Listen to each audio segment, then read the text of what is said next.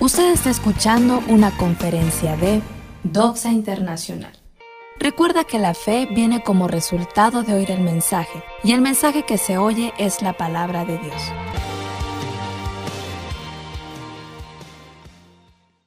Pueden tomar sus lugares, por favor.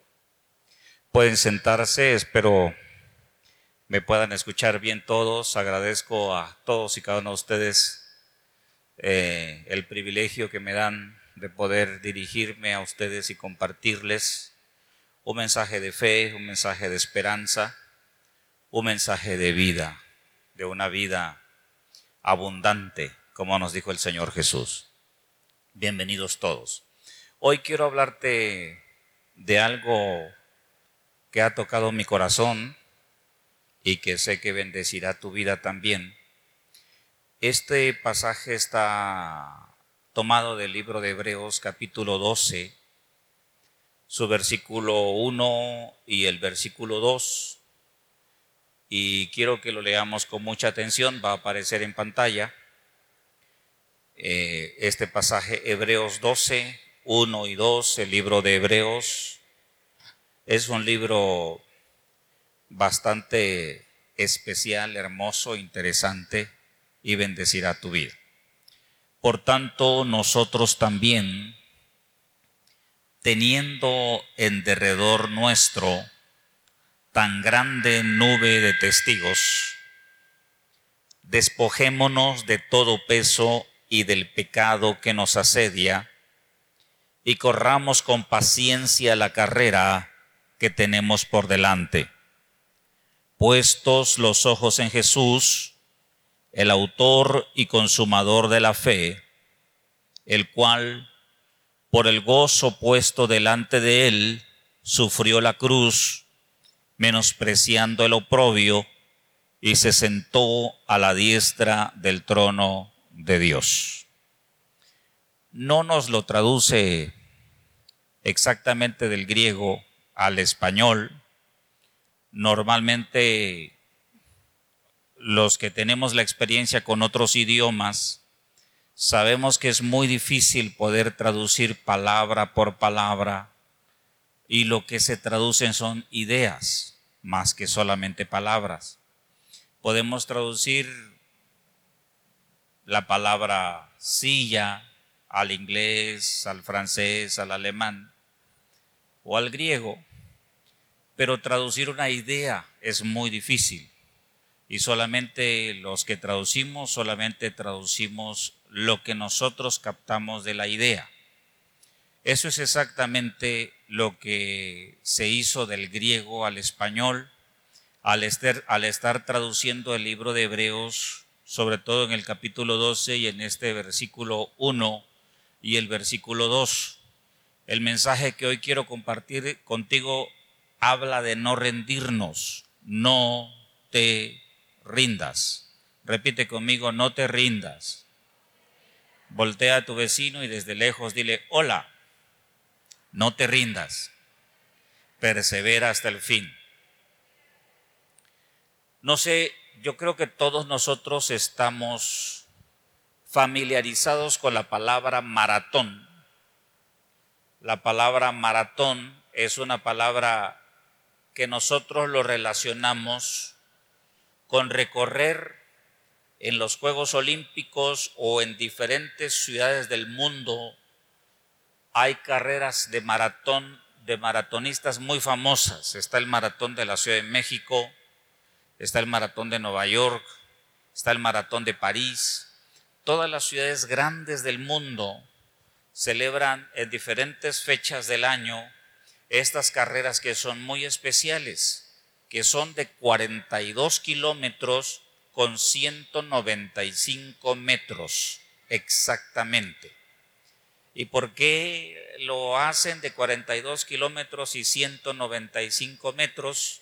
Porque en 1908, antes de 1908, la palabra maratón significaba correr 42 kilómetros, pero en 1908 la reina quiso que la carrera pasara enfrente de su palacio en Londres, en Inglaterra, y daba exactamente 42 kilómetros, 195 metros y así se quedó hasta el día de hoy.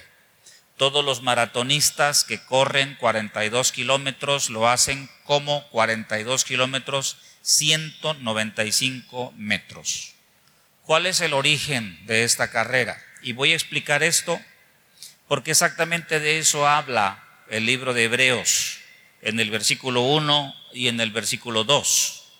Habla de correr una carrera y él se refería a la carrera que ya era famosa desde su época, la carrera de maratón, la cual era practicada al igual que hoy en día por las ciudades más importantes de Asia, de África y de Europa en la época del apóstol Pablo y en la época en la cual fue escrito la Biblia. ¿Cuál es el origen de la palabra maratón? Hubo un soldado que su función era ser correo. Eh, hace muchísimos años, no recuerdo exactamente la fecha, pero hablamos de hace 2500 años aproximadamente, cuando se desarrollaba una batalla muy feroz entre el imperio griego y el imperio persa que quería invadir Europa. Y los griegos estaban siendo un muro y deteniendo la invasión del oriente hacia el occidente, del imperio persa hacia Europa. Y hubo un soldado llamado Filipides, que hizo una proeza y en su memoria y en su nombre se le pone a esta carrera la palabra maratón. Él recorrió 213 kilómetros desde Atenas, desde Esparta hasta Atenas, llevando un mensaje para poder unir al pueblo griego en contra de los invasores persas. Hay una película que tiene mucho de esta verdad, se llama Los 300, hecha por puros físico-culturistas, hablando cómo 300 griegos pudieron detener en la batalla de las Termófilas a un ejército persa numerosísimo, increíble. La segunda parte o la precuela de esa película se llama eh, Maratón y tú la puedes ver pensando en el mensaje que voy a compartir el día de hoy. Así es que él recorrió la última fase de la carrera de Filipides fue precisamente desde Maratón hasta Atenas para anunciar la victoria sobre el ejército persa. Los libros de historia nos dicen que este valiente hombre, esforzadísimo por salvar a sus naciones y al imperio griego de la caída ante el imperio persa, después de realizar esta última carrera de 42 kilómetros, de 40 kilómetros, 42 kilómetros, él cayó muerto después de dar la noticia de que los griegos habían logrado detener el avance de los persas y los habían vencido. De esta proeza es donde nosotros tenemos la palabra maratón hasta este día el campeón mundial en el tiempo de, más corto para correr un maratón es un hombre keniano llamado Eliud Kipenalgo, Kipenchok creo se llama. Un, un, un, señor de nombre Eliud, un joven de nombre Eliud, quien el 16 de septiembre de 2018 en la carrera de maratón de Berlín en Alemania él corrió 42 kilómetros, 195 metros en dos horas, un minuto y 39 segundos. No lo sé usted, pero yo creo que tardaría cuatro días en correr un maratón, quizás brincar un maratón. Y este hombre lo hizo en dos horas, tres, un minuto y 39 segundos es el hombre más rápido en correr un maratón y es el campeón mundial de esta disciplina hoy en día. Nadie ha podido quitarle su marca. Los corredores normales que se esfuerzan en correr lo hacen en un promedio de cinco horas Este hombre increíble, sobrenatural, ha podido recorrer dos, en dos horas, un minuto y 39 segundos, 42 kilómetros con 195 metros. El apóstol Pablo, aquí en el libro de Hebreos capítulo 12, nos habla acerca de un maratón. No nos dice la palabra maratón aquí, sino nos habla de correr con paciencia la carrera que tenemos por delante, pero compara nuestra carrera con la carrera de un maratón y nos compara a nosotros y compara también al Señor Jesucristo en su propia carrera. Leamos nuevamente ahora con la mente puesta en el maratón y de lo que el apóstol Pablo, yo creo que fue el apóstol Pablo el autor, algunos disienten, pero yo creo que fue Pablo por la manera en que él habla. Dice, capítulo 12, versículo 1, por tanto, nosotros también, teniendo en derredor nuestro tan grande nube de testigos, de gente que nos mira, de gente que está pendiente de lo que nosotros hacemos. Algunos intérpretes piensan que eso habla de héroes o de hombres y mujeres de Dios que ya fallecieron, que han muerto, pero que sin embargo ellos al seguir vivos en la presencia de Dios son esa nube de testigos que nos miran a nosotros. ¿Qué haremos en nuestra oportunidad de vivir en este mundo en el servicio de Dios y en la grandeza del reino de Dios y en el empujar el bien dentro de nuestra sociedad. Muchos lo traducen de esa manera. Pero el apóstol dice aquí en esta segunda parte del versículo, despojémonos de todo peso y del pecado que nos asedia o nos rodea cercándonos y corramos con paciencia. Aquí traduce la palabra carrera, pero en el griego original dice la maratón que tenemos por delante. La carrera desafiante, fuerte, como la que corrió Filipides, el soldado griego, 213 kilómetros de carrera para morir dando la noticia de la victoria y que Grecia y todo el continente europeo se había salvado de ser conquistado por en aquel tiempo el imperio árabe, lo que hoy es Persia en ese tiempo, lo que hoy puede ser lo que nosotros llamamos el Oriente Medio, Afganistán, donde estuvo Saddam Hussein, que se me olvida el nombre del país, Irak, Irán y todos esos países de ahí que eran una potencia en ese tiempo, en ese momento. Ahora, versículo 2 dice, al igual como Jesús corrió su maratón, tú debes de correr tu maratón también mientras vives. Esta carrera es tu relación personal con Dios, tu vida espiritual lo bueno que puede haber en tu corazón. Lo explicaré más adelante. Puestos los ojos en Jesús, el autor y consumador de la fe, el cual, por el gozo puesto delante de él, sufrió la cruz, menospreció el oprobio y ahora se sentó a la diestra del trono de Dios. Este pasaje se llama No te rindas.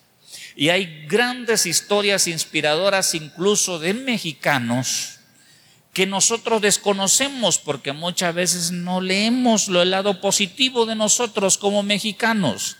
Siempre vemos el lado negativo y la verdad son muchas cosas negativas pero también tenemos gente que nos puede dar una gran lección de vida. Hace rato en la madrugada, apenas a las 3 de la mañana, regresé de estar en la Ciudad de México y de veras mirarlos a ellos allá en el pleno centro de la Ciudad de México, el desorden que tiene, el desorden en el cual viven, digo, Dios mío, ayúdame. Pero luego al, recordar que hay grandes hombres, y les quiero contar la historia de un hombre llamado José Hernández, mexicano, de padres campesinos y pobres. José Hernández, un hombre muy común para cualquier mexicano, él anhelaba tenía en su corazón el sueño de algún día llegar a ser un astronauta y trabajar en la NASA, el hijo de un campesino mexicano, me parece que de Michoacán. Él deseaba algún día ser un astronauta. Muchos niños cuando son pequeños anhelan ser astronautas y nosotros los escuchamos y decimos, pues pobre niño, tal vez, ¿verdad? Nunca logrará ser un astronauta porque todos los niños quieren ser astronautas. Pero algunos no se rinden en su sueño. Y este José Hernández, de origen campesino, él se esforzó para estudiar ingeniería eléctrica.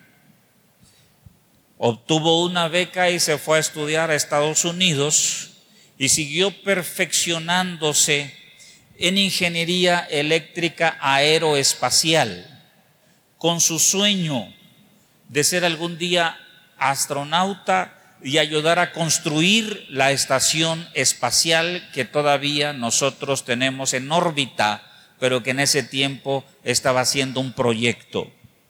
La NASA le recibió sus papeles y su solicitud y su proyecto de que él podía hacer, que podía eh, añadir, aportar en la construcción de este primer intento de gente viviendo fuera de la gravedad, orbitando la Tierra, presentó diferentes proyectos en 11 ocasiones. Cada proyecto consistía en horas, días y meses de investigación y de estudio para presentarlo y después ser rechazado. En once ocasiones, la doceava vez en que él presentó su proyecto, su proyecto fue aceptado. Y el 8 de agosto del 2009, el hijo de un campesino mexicano fue parte de la tripulación que viajó al espacio como parte de la penúltima misión de la NASA para completar la construcción de lo que hoy es la Estación Espacial Internacional, que está diseñada para ser una base para todos los proyectos que hay. ¿Qué inspiró a este ingeniero a perseverar? Hay una razón que él da en su libro acerca de nunca rendirse y dice, yo aprendí a ser perseverante porque practico atletismo, soy corredor de maratón. Y sé que cuando tú estás corriendo y tu energía ya no das más, solo tienes una opción. Seguir. Segunda opción, rendirte. Él dice, descartamos nosotros trabajando con nuestra mente la opción de rendirnos y solamente decidimos tener una opción, perseverar, perseverar, perseverar, perseverar hasta llegar a la meta o morir en el intento. Porque la gente le pregunta y le dice, ¿Cómo es posible que durante 11 años estuviste presentando proyecto tras proyecto que implicaba horas, meses de investigación y luego que te lo rechazaran? Y regresabas a tu casa a seguir trabajando en el proyecto. Él dijo, yo lo aprendí porque soy un corredor maratonista y sé que dentro del maratón no puedes pensar en rendirte. Rendirse no es una opción otra historia. Este no es maratonista. Pero la historia de un hombre que le gustaba mucho el café. le gustaba mucho la amistad. Y le gustaba sentarse en algún restaurante a tomar un café. Solamente él quería café porque era pobre. Y citaba a sus amigos para platicar en el restaurante. Pero él dice, siempre me corrían de los restaurantes y me regañaban porque querían que yo consumiera. Y yo no tenía dinero para consumir. Lo único que yo quería era tomar un café y platicar con mis amigos. Así que él decidió tomar cartas en el asunto. Él se llama Howard Schultz. Y él dijo, decidió iniciar un proyecto en donde abrirían establecimientos solamente para vender cafés y sentarse a tomar café y platicar con tus amigos, porque ningún restaurante quiere de que tú te sientes y solo tomes café y pagues 40 pesos por la taza de café, 20 pesos por la taza de café y no consumas 200, 300 o 500 pesos comiendo. Él fundó una empresa que se ha convertido en un nombre internacional en todo el mundo. En la década de 1980 sucedió esta historia que yo estoy compartiendo. El concepto que él manejaba era tan extraño para todas las personas que la gente no podía concebir la idea de solamente salir de tu casa, ir a un negocio para tomar café, porque decía la gente, pues el café lo puedo preparar en la casa y me lo tomo sin ningún problema y menos servir el, papel, el café en vasos de papel sobre el mostrador cuando se podría preparar en casa. El negocio del café en ese momento se ocupaba principalmente de vender café tostado para poder elaborar el café en la casa. Para dar vida a su nueva idea, él necesitaba 1.6 millones de dólares en gente que invirtiera en su idea. Schultz Howard se reunió con numerosos inversores potenciales. La mayoría no lo dejaban terminar de dar su idea y esto fue en 242 veces. Cuando se reunía algún grupo de inversionistas, él llegaba muy contento a expresar su idea y 242 veces lo corrieron y le dijeron, tú estás loco, la idea que tú tienes no va a funcionar. Pero en la número 243, alguien le dio la oportunidad y decidió, junto con un grupo de inversores, invertir 1.6 millones de dólares en su idea. Él le puso por nombre Starbucks y hoy es un imperio produciendo millones y millones de dólares. Hubiese logrado él el éxito que tiene sin su persistencia, sin la confianza en sí mismo y la firme creencia que tenía en sus propias ideas, por supuesto que no hubiera funcionado. La mayoría de nosotros nos rendimos ante el primero o segundo intento Muchas personas se rinden aún sin hacer un intento. Pero esto no debe ser así. Hubo un hombre que ha recibido homenajes póstumos de naciones. Él fue juzgado y tratado mal. Este hombre era un genio inglés él era matemático de profesión, un hombre brillante e inteligente, Alan Turing. Alan Turing fue de los primeros que respondieron al llamado del ejército británico para formar una unidad que fue la primera unidad de inteligencia y espionaje en el mundo. Y rápidamente se convirtió en el líder de este grupo de hombres muy y mujeres muy inteligentes que se dedicaban a través de la incipiente computación moderna, tratar de descifrar los mensajes codificados de países que en ese tiempo estaban viéndose como amenaza a Inglaterra. Uno de ellos era Alemania en ese tiempo, Italia, Japón, que posteriormente ellos iniciaron la terrible Segunda Guerra Mundial. Alan Turing era un genio.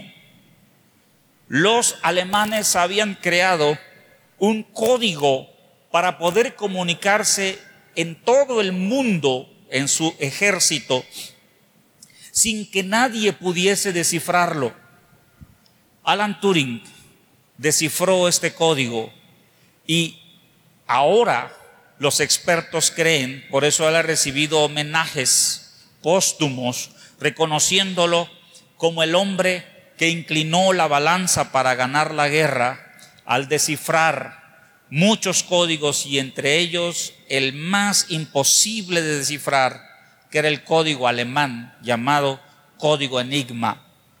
Hay varias películas referentes a su biografía y a su vida en lograr lo imposible. Alan Turing era un maratonista. Cuando lo entrevistaron y le preguntaron, ¿cómo fue que tú lograste descubrir el código para descifrar el código enigma alemán? Él decía, yo estoy entrenado para correr maratones y en el maratón no podemos rendirnos. Rendirnos no es una opción. Si tú permites que la opción de rendirte esté en tu mente, esa opción terminará por derrotarte y destruirte. No puedes rendirte. Elimina esa opción. Regresando al libro de Romanos capítulo 12, con todo esto que nosotros hemos hablado en mente,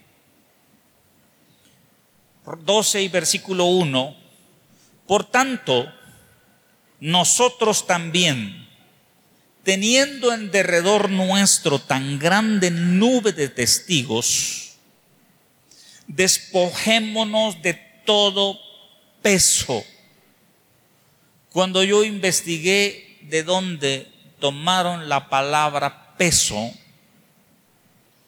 yo descubrí que es una palabra griega muy común para nosotros y es la palabra oikos, que es una palabra que se traduce como casa o se traduce como economía. Y lo que el apóstol está tratando de decirnos aquí no es que nosotros nos quitemos un peso físico, material, sino el peso del cual Él está hablando, está hablando del afán, de la preocupación y de la ansiedad, que es el peso que nosotros tenemos y que nos impide correr la carrera, el maratón de una vida espiritual. Somos propensos a preocuparnos demasiado y afanarnos y no dar el lugar que nosotros debemos de darle a Dios en nuestra vida material, profesional, familiar o espiritual. Cuando nosotros cometemos el error de dar el primer lugar a otra cosa que no sea a Dios en nuestra vida, nosotros estamos permitiendo que este peso de preocupaciones, la palabra correcta es casa, de todo el peso de la casa, de todo el peso de la vida, de todo el peso de la ansiedad, y no solamente de eso, sino también de las tentaciones que nos asedian, nos impiden a nosotros correr con paciencia la carrera dentro del cristianismo y de la fe que tenemos nosotros por delante. Porque lo sepamos o no, tú y yo en el mundo espiritual somos maratonistas. Y la única manera en que tú puedes ser derrotado es que tú permitas que tu mente entre el pensamiento de rendirte, de renunciar. Es la única manera de poder derrotarte. No hay manera en que tú puedas ser derrotado dentro de esta carrera, al menos que tú permitas que el pensamiento de rendición y que el peso de la preocupación, del afán y de la ansiedad estén en ti y sean como un ancla para impedirte correr la carrera por la vida eterna y la vida espiritual que tú tienes por delante. Es tu propia maratón. Versículo 2. El apóstol Pablo dice, nosotros no debemos de poner los ojos en lo que nos preocupa, nos angustia o nos afana. La única manera en que nosotros podemos correr esta maratón es si nosotros ponemos los ojos en Jesús. Puestos los ojos en Jesús, el autor y consumador de nuestra fe. En las carreras modernas, cuando disparan una bala de salva, anunciando el momento en que todos pueden comenzar a correr oficialmente, se le llama largada, así se le conoce, la largada o la salida está en muchas ocasiones en el mismo lugar de llegada, siendo un circuito. Antes de correr, cuando se entrevista a estos hombres exitosos, maratonistas y exitosos en otras áreas de su vida, antes de correr, cada corredor debe de hacer algo importante. ¿Qué es lo que debe de hacer? Mirar al podio, al lugar a donde recibirán los premios. Lo tienes que mirar, mirar y mirar. Estar viendo ese lugar y permitirte soñar por el todo el resto de la carrera con la sensación de estar ahí recibiendo el premio, siendo aplaudido, siendo elogiado por toda la nación y por todo el público como que lo reconoce como el mejor entre los miles que están saliendo de la meta o en la largada. Cada carrera de maratón puede aglutinar hasta 40 o 50 mil personas. No recuerdo la ciudad, pero es en Nueva York el año que tiene el récord del mayor número de corredores, pero son miles. Pero los que saben de que son los mejores, ponen la mirada en el podio y se prometen a sí mismos, hoy, después de recorrer la carrera de este maratón, yo seré uno de los que estarán en el podio recibiendo el premio. A eso se refiere el apóstol cuando dice, pon los ojos en Jesús, haz lo que los corredores que saben que van a ganar hacen, mirar el podio. ¿Y quién es nuestro podio? Nuestro podio es Jesús. Nuestro galardonador es el Señor Jesucristo. Nuestra vida es Él. Nuestra esperanza es Él. Nuestro Salvador es Él. Nuestro Rey es Él.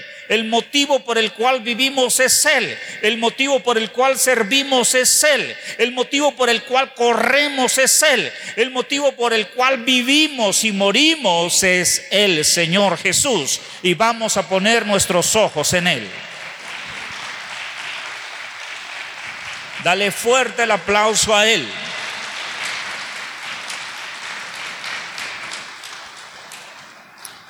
¿Por qué Él? Continuamos leyendo en el versículo 2, porque Él, porque Él es el autor y el que consumó nuestra fe. Él es nuestro ejemplo, Él es nuestra luz, Él es el que nos inspira a nosotros a seguir adelante. Él es nuestra ilusión de alguna palabra, de algún dicho de alguna manera. Él es nuestra esperanza. Él es la fuente de nuestra inspiración. Porque no solamente es el autor, es el motivo de nuestra fe, es la razón de nuestro vivir. Él también ha consumado nuestra fe. Él también nos ha mostrado lo que la fe que nosotros tenemos en Él producirá. Después de la coma, en el versículo siguiente, el apóstol nos dice, Jesús también, Él también fue un maratonista, por así decirlo, espiritual. El autor de Hebreos usa como una excelente ilustración a Jesús. Su momento de máxima crisis de Jesús para abandonarnos a nosotros y no ser el autor y consumador de nuestra fe, se encuentra en Mateo capítulo 26 y versículo 38. Su momento máximo de crisis fue en el huerto de Getsemaní donde él podía tomar la decisión de abandonar la carrera, donde él podía decidir, ya no más, estoy cansado, ya no más, no estoy dispuesto a dar más, ya no más. Él fue tentado, grandemente tentado. Y por eso jaló a un grupo de tres de sus discípulos, que eran sus amigos. Ahí le confesó a ellos su fuerte deseo de abandonar la carrera. Él confesó y dijo en Mateo 26, 38, entonces Jesús les dijo, mi alma está muy triste hasta la muerte. Quédense aquí y velen conmigo, porque estoy en medio de una situación, en medio de una angustia que no sé qué decidir. Por un lado, yo quisiera no sufrir lo que ya estoy a punto de sufrir, que es la muerte. Yo quisiera no hacerlo. Pero por el otro lado, sobre de mi corazón está la voluntad del Padre. Por eso él se fue y oraba con gran angustia y gran gemido en el huerto de Getsemaní, diciéndole a Dios Padre, si es posible que esta copa pase de mí sin que yo la beba, eso es lo que yo deseo, pero aquí estoy dispuesto a que se haga tu voluntad y no la mía. Yo no quisiera beber esta copa. ¿Cuál es esa copa? La muerte por nuestro pecado. La muerte por nuestra redención. La muerte por el precio de nuestra salvación. La muerte por nuestra vida el pago, el cargar nuestros pecados grandes y horribles para que nosotros pudiésemos ser limpiados con esa sangre eterna, preciosa, prístina, sin pecado, perfecta, que es la sangre de nuestro Señor Jesucristo derramada en la cruz del Calvario. Amén.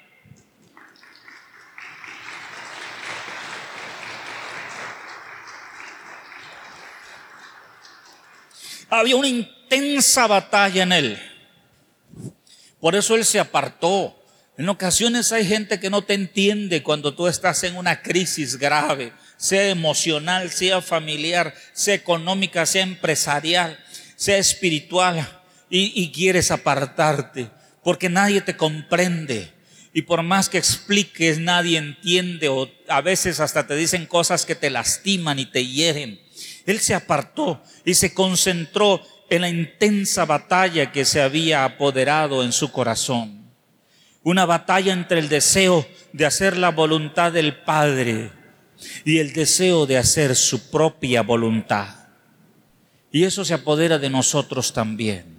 En el maratón que nosotros corremos, si no tenemos cuidado, nosotros podremos mentalmente ser derrotados en el momento en que nosotros admitimos que podemos renunciar. Finalmente, logró lo que hacía falta para seguir en la carrera quitó los ojos de la cruz y la inminente agonía de la muerte para fijar su vista en algo que lo inspiraba plenamente.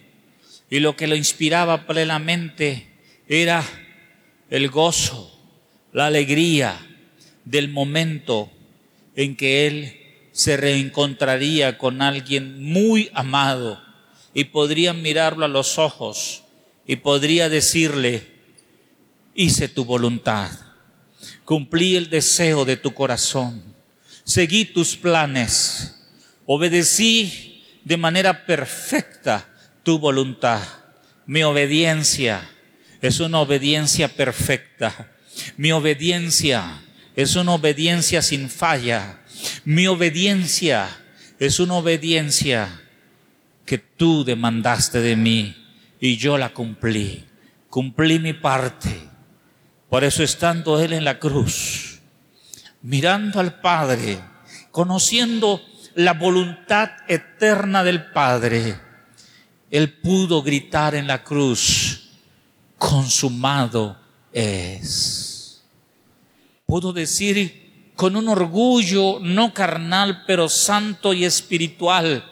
Él pudo decirle al Padre, tu voluntad perfecta ha sido hecha en contra de la mía.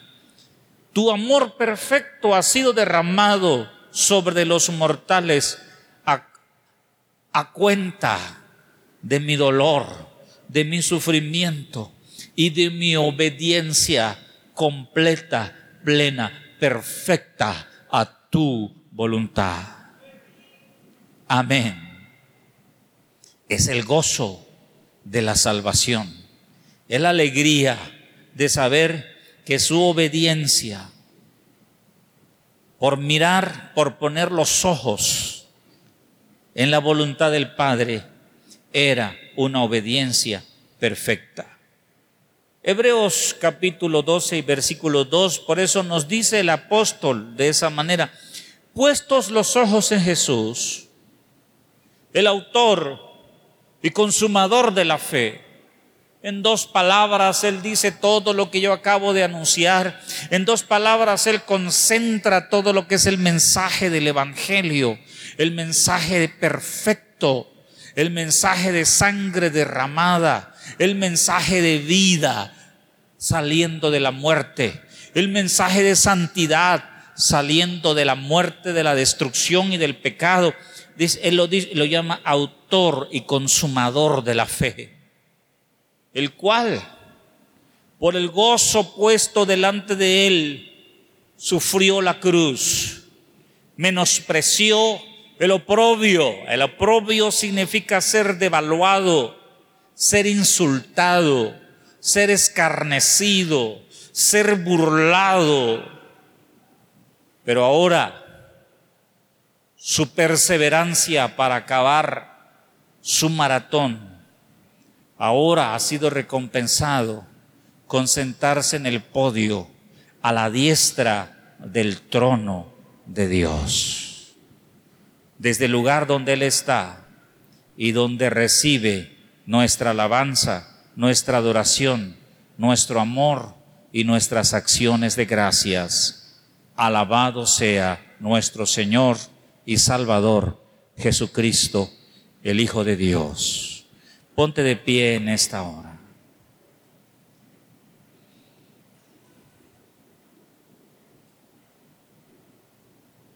Permíteme hacer una sencilla oración, por favor. Nunca te rindas. Si aprendes a no rendirte en lo espiritual, si aprendes a no rendirte en la vida, si sacas de tu mente la palabra rendirme, tú podrás alcanzar los propósitos de Dios y los sueños que tengas en tu corazón. Señor Dios Todopoderoso, en esta hora te doy gracias por tu pueblo hermoso, generoso, maravilloso. Por este pueblo que te ama y que ha demostrado su amor a ti en innumerables ocasiones. No somos perfectos, tenemos errores y equivocaciones, pero una cosa sobresale encima de todo te amamos y no nos rendimos. ni nos rendiremos. Seremos gente perseverante, porque alzaremos constantemente los ojos. Y como dijo Pablo, pondremos los ojos en ti, en Jesús, el autor y el consumador de nuestra fe. Cierra tus ojos un momento. Y Señor, juntamente con nuestra salvación, viene de regalo nuestra sanidad. Oramos por las personas enfermas Oramos por cada persona diagnosticada, sobre todo con enfermedades incurables.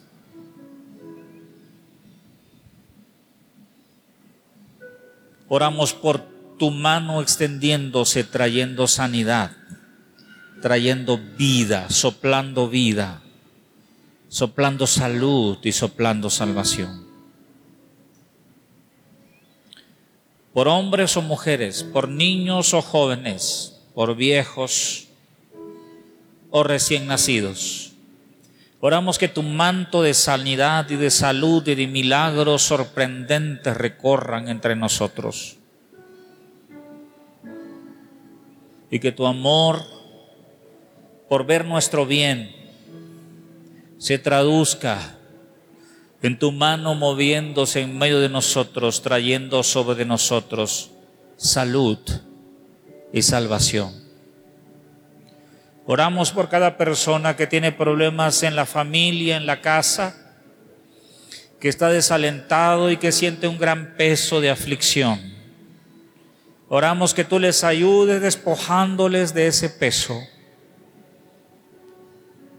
y que puedan ser libres y correr esta carrera que nosotros tenemos por delante la carrera de la vida, la carrera de la paz, la carrera de la confianza en la salvación lograda por nuestro Señor y Rey Jesucristo.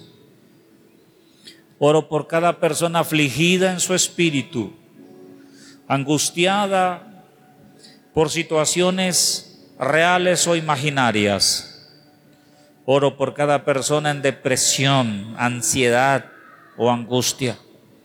Te ruego que tomes de ellos estas enfermedades emocionales y psicológicas y derrames sobre tu pueblo, sean niños o viejos, hombres o mujeres. Traigas libertad, libertad, libertad que sean libres de toda enfermedad, de toda dolencia y de todo dolor emocional. En el nombre poderoso de Jesús. Porque tú eres nuestro médico, nuestro psicólogo, nuestro psiquiatra, nuestro especialista más inminente que nosotros podríamos tener. Porque eres nuestro consolador, nuestro libertador y nuestro sanador sé nuestro libertador. Sé el que nos libre de las angustias, sé el que nos libre de la ansiedad, sé el que nos libre de las cadenas emocionales, en el nombre poderoso de Jesús. También oramos encarecidamente por cada hijo o hija que necesita tener un encuentro fuerte personal contigo Ponemos en tus manos las vidas de nuestros hijos, pidiendo para ellos salvación y vida eterna, pidiendo no solamente para nuestros hijos, para, para nuestra casa, que pueda nuestra casa ser abierta de par en par para que tú reines en ella, trayendo tu paz, trayendo tu prosperidad y trayendo tus milagros. Gracias Señor, en el nombre de Jesús. Amén.